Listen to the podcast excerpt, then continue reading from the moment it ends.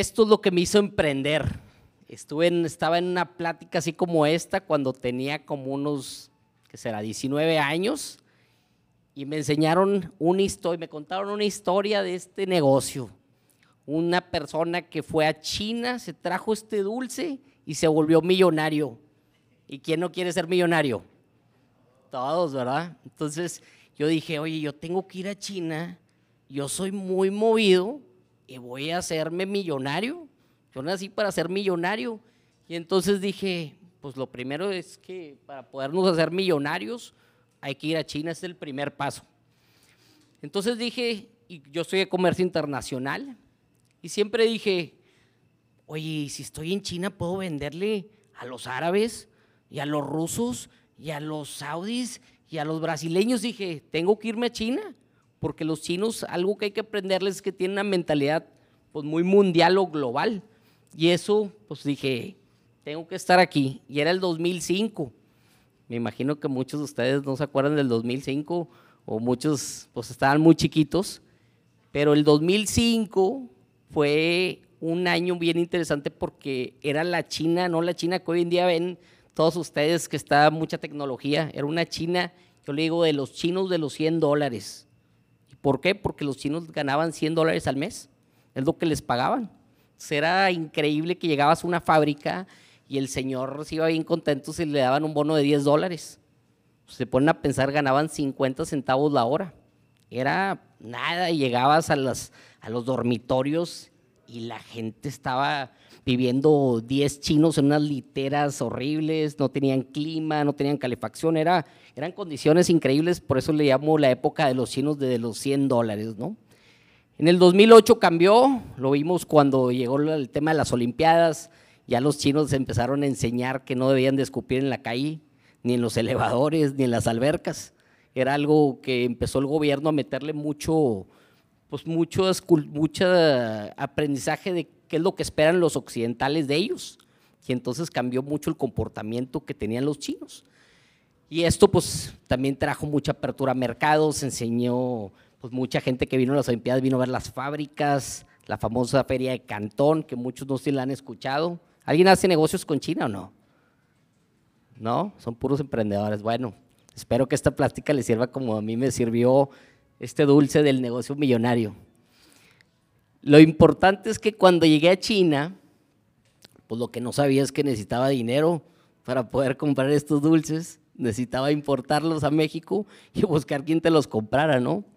este chavo sí tenía, le vendió a todos los Oxos este, este dulce y se volvió súper rico, ¿no? Y bueno, dije, mira, a través del tiempo me ha tocado crear muchos tipos de negocios, de muchos, de industrias muy diferentes. Al principio eran productos que desarrollábamos de todo tipo. Nunca me enfoqué en una industria. Por cinco años me dediqué a vender, como dije, desde sillas hasta productos petroleros. Después de cinco años, ya vendíamos 30 contenedores al año de todo tipo, de chile, pozole, eh, de lo que se puedan imaginar. Y después tuve una gran oportunidad. En el 2010 a una empresa de la industria petrolera y pasó de vender de 30 contenedores a 1000 contenedores al año. Fue un crecimiento exponencial y eso pues me cambió mucho el mindset que decía, oye, lo mismo me, tarda, me tardaba en revisar un contenedor de chácharas que uno de, pues, de toneladas de, de materiales industriales y me ganaba 10 veces más. Y el tiempo que le dedicaba era lo mismo. Entonces empecé a darme cuenta cómo había oportunidades más grandes con todo lo que había aprendido anteriormente. Y entonces dije, esta plática la quiero hacer para que uno puedan ustedes ver todos los puntos que, son importantes dentro del emprendimiento. Y ya saben que todo el mundo te da un consejo diferente. Unos te dicen que te enfoques, otros te dicen que no te enfoques, otros te dicen que hagas tu pasión, que es lo que más, lo que más te gusta. El problema es que a veces no sabemos cómo llegar a esa pasión ni a saber a qué es lo que nos gusta y para qué somos buenos, ¿no? Y a veces toma mucho tiempo darnos cuenta de esto. Y entonces empecé, yo dije, bueno, vamos a hacer una fórmula no perfecta, porque todos en el ciclo del emprendimiento tenemos que vivir estos pasos y llámese, no, no tiene un orden específico, es un orden que todo mundo, según tu situación de vida, lo vives diferente. Hay gente que primero aprende, que trabaja en una empresa, se vuelve muy bueno en eh, la industria de, no sé, de los climas, en la industria de algo, aprende, ve puntos de fricción, ve una necesidad y en eso emprende y se vuelve, le va muy bien, ¿no? Prueba, algo que a veces no, no te dejan o que ya se ve mal cuando eres joven, que te dicen, no, es que no puedes estar brincando de una empresa a otra. A muchos de nosotros en mi generación era, oye, agarra un trabajo en Cemex y trabaja 10 años en Cemex cuando podías haber trabajado en 10 diferentes negocios o que no tuvieran nada que ver y hubieras aprendido de 10 cosas totalmente diferentes. Entonces, yo soy mucho de la idea de, prueba. Ahorita tengo un negocio que no tiene nada que ver pues, de cierta forma con China, siguen operando mis negocios de China, pero tengo un negocio de tecnología. Entonces, ¿cómo llegué a tecnología probando? Porque siempre me había apasionado el tema de tecnología y no había encontrado el ángulo. Que ahorita tengo un negocio de tecnología, que fue a Y Combinator. Los que conocen Y Combinator es una aceleradora muy grande en, el mundo, es la aceleradora más importante. Y entonces te abre mucho la mente el decir cómo probamos hipótesis en los negocios, pero también en nivel personal, ¿no? Solo probando nos vamos a dar cuenta qué nos gusta, para qué soy bueno. Y vas a darte, te vas a ir dando cuenta que a lo mejor no sabías que eras muy bueno para ventas o para negociaciones millonarias. Y te vas dando cuenta que te, que, puedes hacer algo más grande de lo que tú te, imaginabas. Entonces, probar, y a muchos emprendedores les digo, cámbiate de empresa cada dos, dos años y trabaja en una startup porque son años perro. Cuando trabajas en una startup andas sin friega, andas trabajando pues a lo mejor 17 horas al día en muchos casos, según qué, qué, puesto tengas, según si estás en growth. Y lo padre de la startup es que vives muchos puestos y muchos cascos cuando estás en un inicio, ¿no? Cuando estás levantando dinero, pero también estás vendiendo, pero también estás recogiendo. Y eso te permite probar qué te gusta y para qué eres bueno.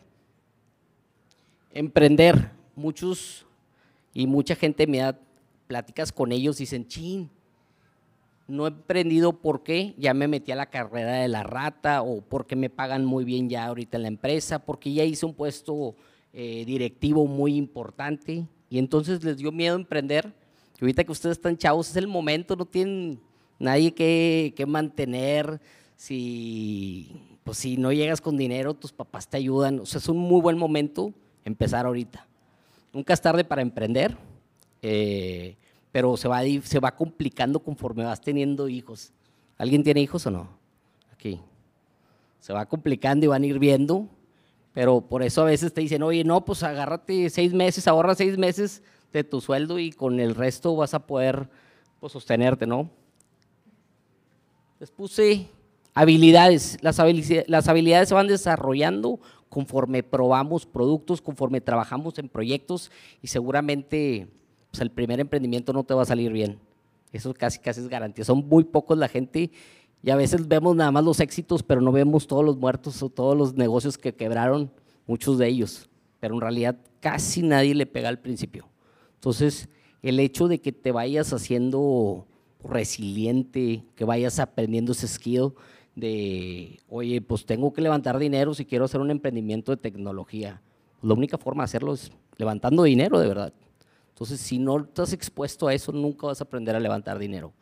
Desarrollar esas habilidades, yo soy de campo, de libro, y mucha gente, recomiéndame un libro. Yo creo que cada vez que recomiendo un libro, creo que es bien complicado porque cada quien está en una etapa diferente, tiene su momento específico.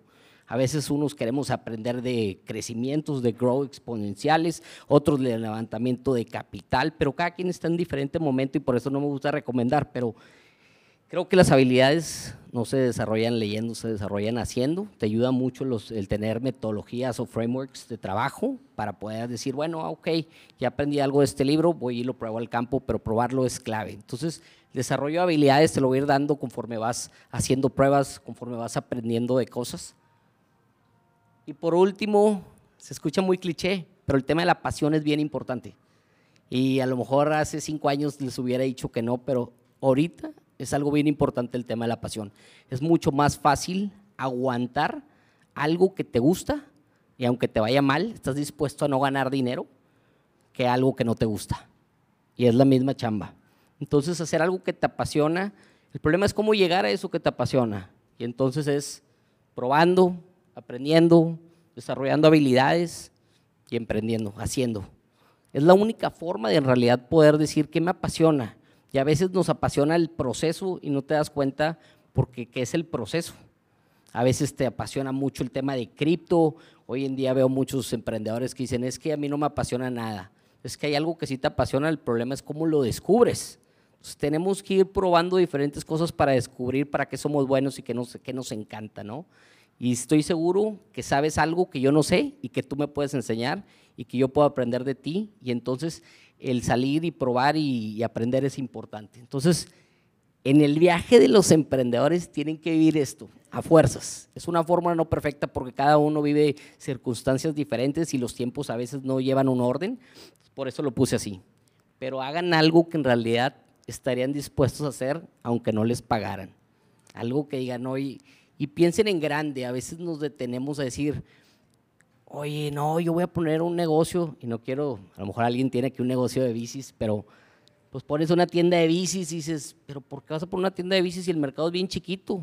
Y a veces hacemos negocios porque no pensamos en el tamaño del mercado, no pensamos en cuánta gente en realidad compra una bici al año en México. ¿Cuál O sea, no nos ponemos en realidad a entender las cosas. Y créanme que te cuesta lo mismo hacer un puesto de bicis que hacer una plataforma digital que puede llegar a toda Latinoamérica. Es lo mismo, en tiempo es lo mismo, todos tienen la capacidad de desarrollarlo, si es que quieres. Lo importante es en realidad ver qué sí pueden hacer, entender, hacer sus... Yo digo que somos muy flojos los emprendedores y a veces nos lanzamos a hacer cosas sin hacer nuestros números, a lo mejor matemáticos, ¿no? Y esto que hoy en día hago de, de estar en una empresa de tecnología me ayuda mucho a frenar muchas ideas porque de repente decimos, no, y si desarrollamos una solución que funcione para esto, y cuando ves los números no hace sentido. Y eso lo aprendí pues a fregazos, ¿no? Entonces, para que no lo hagan, hagan, hagan el ejercicio, entiendan cuáles son las métricas importantes dentro de lo que quieren hacer. Y si te gusta el tema de las bicis, seguramente hay algo dentro de las bicis que es mucho más grande y que te va a apasionar y que en realidad vas a poderlo hacer a nivel mundial. Eh, y que yo creo que lo que sí hay que aprender a los chinos es tenemos que cambiar el mindset de decir, dicen que en México estamos muy norteados, que solo pensamos en cómo venderle a los gringos y a los mexicanos, cuando en realidad todo el mundo requiere lo que hacemos. O sea, hay una oportunidad gigante para venderle a los guatemaltecos, a los argentinos, a los brasileños. Y es un tema de nada más cambiar el chip y decir, oye, a ver, ¿qué producto puedo hacer que le pueda vender a todo el mundo? Si hay, en tecnología es mucho más escalable, es mucho más fácil y es nada más cambiar el idioma de, español a portugués o de español a inglés y con eso ya tienes una herramienta que les puedes vender a todo mundo y hacer mucho, mucho dinero. Entonces hay que cambiar el chip, hay que lanzarnos a emprender y aprender.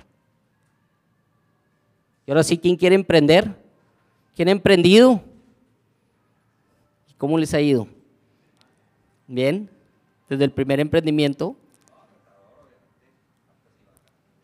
Yo creo que algo que es bien importante cuando emprendemos es que a veces no tenemos un mentor, un consejo, alguien que te pueda ayudar a decirte, oye, no, mira, yo ya lo viví y te, digo que lo cambies así. Y esa idea te cambia todo el modelo de negocio y te ayuda muchísimo. O sea, buscar mentores yo creo que es clave. Mucho gusto. Dale.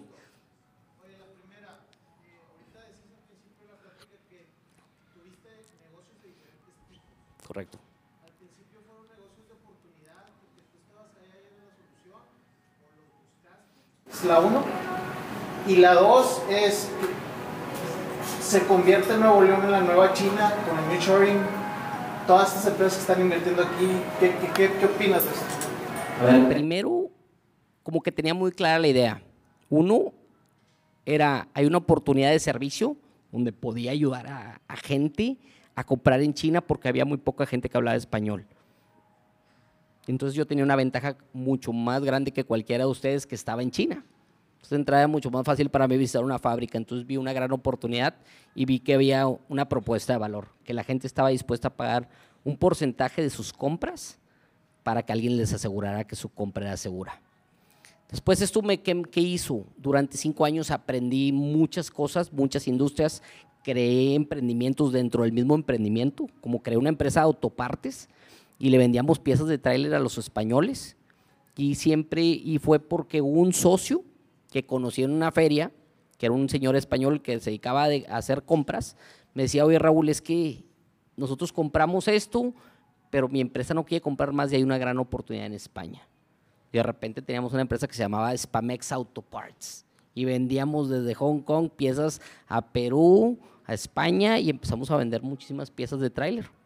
Y entonces, pues yo iba aprendiendo conforme iba haciendo, pero fíjate que nunca me enfoqué, me pude haber enfocado en esa empresa, pero como que no me convencía. Era como quería aprender de otras cosas y entonces no me cerraba y, luego agarré otro cliente y otro cliente que vendía copas y luego darme cuenta que el negocio no estaba en el servicio, estaba en la comercialización. Entonces mucho me fue llevando el eh, las oportunidades. Creo, yo creo algo que dice Steve Jobs, que dice que desafortunadamente no puedes ver cómo se conectan los puntos para adelante, solo ves cómo se conectan para atrás. Y entonces las cosas que vas haciendo en el pasado, vas viendo cómo tienen sentido. Y en tu vida hay algo, y hay un plan para ti, y como había un plan para mí, que tenía que aprender de muchas cosas para ser muy bueno desarrollando proveedores, implementando sistemas de calidad, para cuando llegara la oportunidad del petróleo y que pudiera pasar de 30, pudiera en realidad sí aprovechar esa oportunidad y vender mil contenedores al año. Y fue, ese fue mi momento y entonces la vida me fue llevando. Eh, el tema de China, a ver, tenemos que entender cuáles son las ventajas de China. Yo creo que eso es lo que no hemos, y, y, entender también las ventajas que tenemos aquí en México. La ventaja de China no nada más es el tema de la mano de obra barata, que ya no es barata, ya gana más un chino que un mexicano.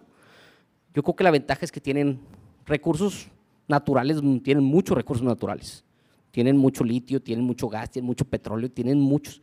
Y están estructurados de una forma donde hacen clústeres de producción, donde dicen, así como en México que tienes los de la piel, que se juntan todos en cierta zona, en León, en China sí está, pero todo, todo el país. Oye, donde está la cerámica están todos los, todos los productores de cerámica. Donde está el plástico están todos los productores de juguetes. Y son ciudades enteras que en realidad ahí se complementan entre ellos y ellos trabajan en equipo. Aquí no sabemos trabajar en equipo. Los chinos tienen algo que a mí me llama mucho la atención y que hay que aprenderles, es que independientemente que les compres o no, son súper buenos hosts. Ellos te llevan a la fábrica de la competencia, te llevan a... Y nosotros, imagínate que te digan, oye, voy a, a la competencia hasta te enojas. Los chinos no se enojan. Los chinos dicen, oye, yo quiero darle suficiente confianza a ese señor y estoy seguro que le voy a dar suficiente valor y confianza que lo puedo llevar para que vea que yo soy pues una buena persona y se ganan tu confianza. Entonces, yo creo que los chinos tienen muchas cosas, tienen un plan de largo plazo, con una infraestructura mucho mejor hoy, en día, tienen acceso a financiamientos y en México pues estamos todos arrancando con las uñas, ¿no? Ni el banco te presta siendo emprendedor, es más complicado. Lo que sí tenemos es que estamos en una posición geográfica que es de mucho beneficio, donde podemos llegar a los americanos y hoy en día a los chinos, porque los chinos que ya tienen barreras de entrada con Estado, con ahorita están peleados los americanos y los chinos, pues se vuelve un, polo de inversión interesante. Eh, se espera que el próximo año lleguen 500 empresas chinas a invertir en Monterrey, en Nuevo León, entonces va a haber una buena oportunidad los que quieran aprender chino va a haber mucha chamba para trabajar, para, hacer, para aprenderles a los chinos y hacer muchos negocios. Eh, les quise poner un poquito, siempre quise, siempre soñé en poder ir y viajar y hacer negocios en todo el mundo y lo vamos consiguiendo poco a poco. Ya hemos hecho negocios en Medio Oriente, ya hemos hecho negocios en Guatemala, en Brasil, en Argentina, en Colombia, en, Rusia, en Malasia, y hoy en día con esto de la tecnología creo que es una forma de llegar a todo el mundo, porque no importa dónde estés, puedes llegar a todos lados. Entonces, tecnología es una base donde, si antes lo pensé como, como un comercializador a nivel mundial, como lo hacen los chinos, con tecnología lo podemos hacer cada uno de nosotros. Estando aquí en Monterrey, todos ustedes pueden ser ese empresario a nivel mundial y venderle a los rusos y a los chinos y a los malayos y a todos. Es cuestión de desarrollar algo que en realidad la gente ame y que necesite. Ahora sí, preguntas. Les puse aquí un día un poquito cómo se siente la vida del emprendedor. Nos va a veces muy bien y todos estamos bien contentos y luego nos va muy mal. Y les quiero platicar una anécdota. Cuando fuimos a Y Combinator nos tocó un partner que fue el primer empleado de Yahoo. Y entonces él nos enseñaba una gráfica de emociones que existía en el tema de los emprendedores. Y nos la puso conforme iban pasando los elementos que ellos vivían en Yahoo. Entonces decían, oye, sacamos el primer engine de búsquedas del mundo. Y todos, ah, nos invirtieron 100 millones de dólares y toda la empresa estaban como locos y entonces el, así el nivel de, emoción era muy grande, ¿no? Todo el mundo pues dijeron, nos vamos a ser ricos. De repente sale que Microsoft va a sacar Netscape. Uh, decía, eh, todo el mundo nos había gente que se quería matar porque la acción bajó todo lo que había ganado. Y luego, oye, no, pero que nos va a invertir no sé quién. Y, subía otra vez la acción a 500 millones y todos, eh", y teníamos masajistas que llegaban y nos ayudaban y teníamos terapeutas y todo. Y luego de repente, no, pero la regulación de publicidad se cayó. Entonces la vida del emprendedor es así. Lo que tienes que, por eso cuando les digo, hagan algo que les apasiona, pues es más fácil vivir este, este ride o este viaje del emprendedorismo. Si no te gusta, pues te va a doler mucho. Entonces, eh, tienes que tener esas ganas de, sufrir, de, de, batallar. Y créeme que la vida te va enseñando y te va, vas aprendiendo, vas haciendo algo que vaya haciendo sentido hacia el mercado.